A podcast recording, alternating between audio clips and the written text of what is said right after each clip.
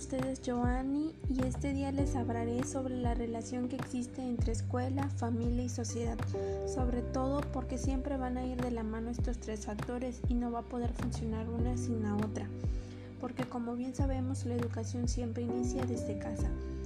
La relación colaborativa que debe existir entre la familia y el centro educativo en el que cursan los hijos es un hecho que hoy en día es indiscutible en la comunidad científica y en la sociedad.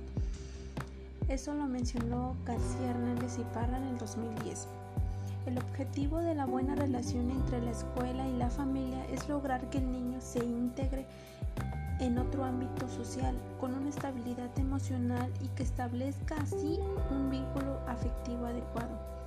Los padres deben interesarse y preocuparse con el interés de su hijo, aunque la escuela instruye y forma el papel formativo fundamental, tiene que realizarse en el hogar.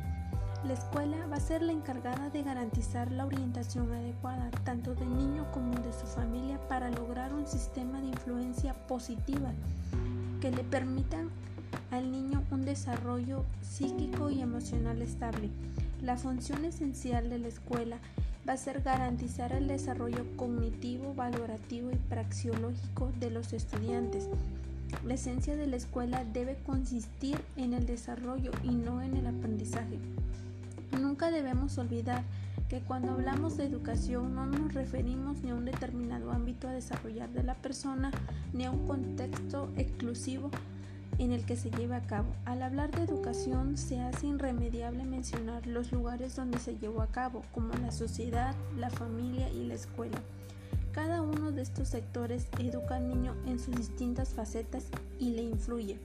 Siguiendo a Vygotsky, podríamos decir que el medio determina el desarrollo psíquico del niño a través de cómo vive el niño en dicho medio.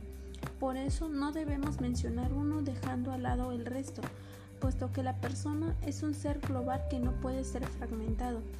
Tan es así que en un estudio realizado por la Fundación Hogar del Empleado sobre la opinión de los alumnos sobre la calidad de la educación, asegura que más de la mitad de los alumnos no universitarios consideran a la escuela y a la familia los factores más influyentes en la educación. El niño es el punto de partida y llegada de todos los aprendizajes, por eso debemos contar con todo lo que sea importante para él. No cabe duda que la familia es el lugar donde nace y se responden en primer lugar sus necesidades básicas. Nosotros vamos a apostar por una participación conjunta en la que se destaque la importancia de ambos para conseguir que el niño se desenvuelva de forma autónoma en la sociedad y adquiera valores y hábitos adecuados y se desarrolle íntegramente.